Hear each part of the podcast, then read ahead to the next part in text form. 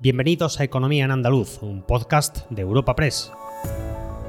En este espacio repasamos cada semana las principales noticias económicas de nuestra comunidad. Estos son los temas que han marcado la información económica de Andalucía esta semana. Esta semana centramos el podcast de Economía en Andaluz en varios asuntos de ámbito nacional, pero con importante repercusión en la región. Analizaremos la propuesta del Ejecutivo Central de las autobajas responsables ante enfermedades leves y la publicación de las balanzas fiscales.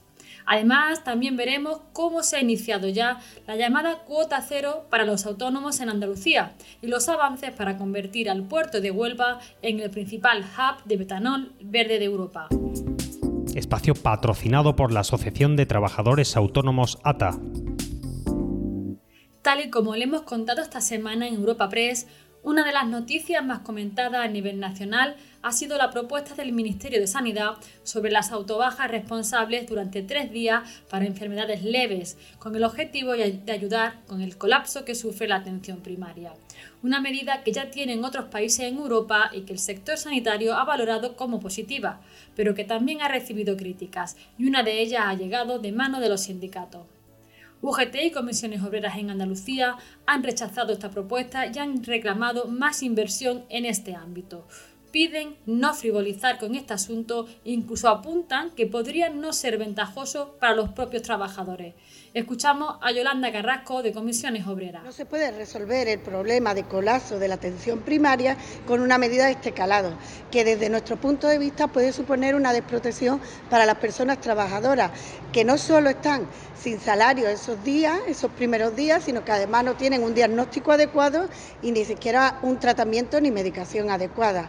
Para nosotras es importante que estas cuestiones se lleven al diálogo social y se traten desde el diálogo social todo aquello que afecta directamente a las condiciones de trabajo de las personas trabajadoras y se le dé una garantía en sus puestos de trabajo y una atención adecuada. Por su parte, la consejera andaluza de Empleo ha propuesto que las mutuas colaboren en la tramitación de bajas y altas médicas de trabajadores con enfermedad común para aliviar el colapso de los servicios públicos de salud como alternativa a la propuesta del Ministerio.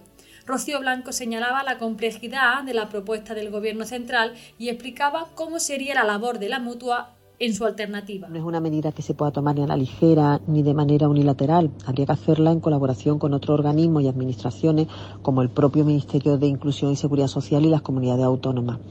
Añadir también que, puesto que la idea es evitar el colapso en los centros públicos de salud, creo que es el momento de reivindicar el papel de las mutuas colaboradoras para que atiendan a los trabajadores con enfermedad común.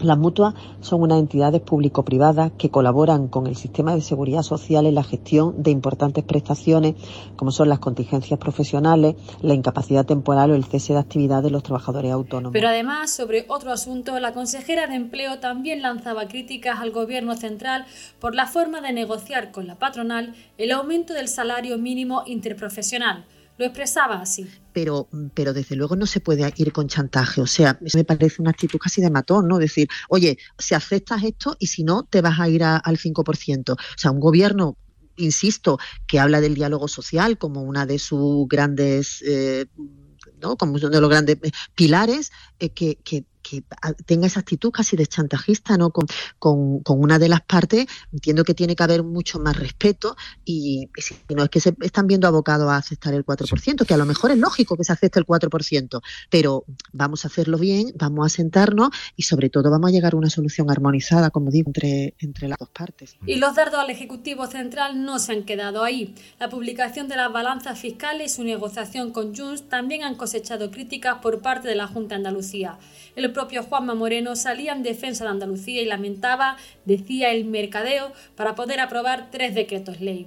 Nosotros nos quedamos con la pregunta y la reflexión que lanzaba Jorge Paradela, consejero de Industria, sobre este asunto. Lo que dice es lo que da, lo que da sello, lo que da sello a un país es una cultura, es una cultura común y también principios como el de una solidaridad entre territorios, ¿no? Entonces, entrar en el debate de quién recibe más y quién recibe menos, entrar en el debate de quién aporta eh, quién aporta y tiene un saldo eh, neto eh, supuestamente negativo y quién tiene un saldo neto supuestamente positivo, lo que va a llevar es al enfrentamiento. En el carro de lo positivo, esta semana se ha abierto la ventanilla online para que los nuevos autónomos en Andalucía que lleven un año de actividad ya puedan solicitar la cuota cero, esta cuota cero consiste en el reintegro de lo pagado durante el primer año de actividad en seguridad social. El colectivo de autónomos explicaba las ventajas de esta medida. Lorenzo Amor, presidente de la Federación Nacional de Asociaciones de Trabajadores Autónomos, ATA. La cuota cero que se ha establecido para los nuevos autónomos en Andalucía es una medida pionera, una buena medida que va a fomentar el emprendimiento, pero va a ayudar también a los emprendedores cuando inician su primeros momentos. Medidas como esta, que va a beneficiar a más de 30.000 autónomos este año y 90.000 en los próximos tres años, son medidas que ayudan a que Andalucía sea líder en el crecimiento de autónomos. Hay que decir que en los últimos cuatro años el 50% de los autónomos que han crecido en España lo son en Andalucía, con medidas como el apoyo a la tarifa plana, como esta también de la cuota cero que ha implantado la comunidad autónoma de Andalucía y que, como digo, va a ayudar a muchos nuevos autónomos. Y para cerrar el repaso económico semanal, en el campo de la energía podemos hablar de dos asuntos. Por un lado, el ahorro que ha supuesto el plan energético de la Junta durante seis meses y por otro lado, los avances para convertir al puerto de Huelva en el principal hub de metanol verde de Europa. Escuchamos a Jorge Paradela ofreciendo en Consejo de Gobierno los datos sobre el plan de ahorro energético. Seis meses de ejecución de ese plan de ahorro energético que empieza a ofrecer unos resultados importantes. La Administración andaluza ha conseguido un ahorro de 15.000 megavatios hora años, que equivalen, por darles una traducción quizás más amigable, al consumo en un mes de 48.000 hogares y conllevan una reducción de 5,6 millones de euros en la factura eléctrica, al tiempo que evitamos la emisión de casi 4.000 toneladas de CO2 a la atmósfera, que equivaldrían a retirar 2.100 vehículos de la circulación. Con el desarrollo de las medidas incluidas en este plan, se pretende alcanzar un ahorro del 12% en consumo eléctrico en el año 2026 respecto al año 2021. ¿eh? Alcanzar un 12% de ahorro sobre ese año de comparación que es el 2021. Y con ello evitaremos la emisión a la atmósfera de 32.000 toneladas de CO2 anuales. Por su parte, encontramos la apuesta por construir y explotar una planta de producción de metanol verde en el puerto de Huelva por parte de CEPSA y C2X. Se trata de la mayor planta de metanol verde de Europa y contará con una capacidad de producción anual de 300.000 toneladas. Además, podrá crear 2.500 empleos directos e indirectos. La decisión final de la inversión, de 1.000 millones de euros, está prevista para el próximo año y el inicio de la planta para 2028. Les habla Ana Marchal, redactora de Economía en Europa Press Andalucía, y sobre este asunto escuchamos al consejero delegado de CEPSA, Martin Wetzeler. Esta nueva planta es un hito más en el desarrollo del eh, Valle Andaluz del hidrógeno verde. Un nuevo pasaje hacia la consolidación de Andalucía como el referente europeo de los combustibles renovables, que actuará como un imán para el empleo de calidad y la llegada de una nueva industria. Recuerda que puedes encontrar estas y otras muchas noticias económicas en la sección Andalucía en nuestra web europapress.es.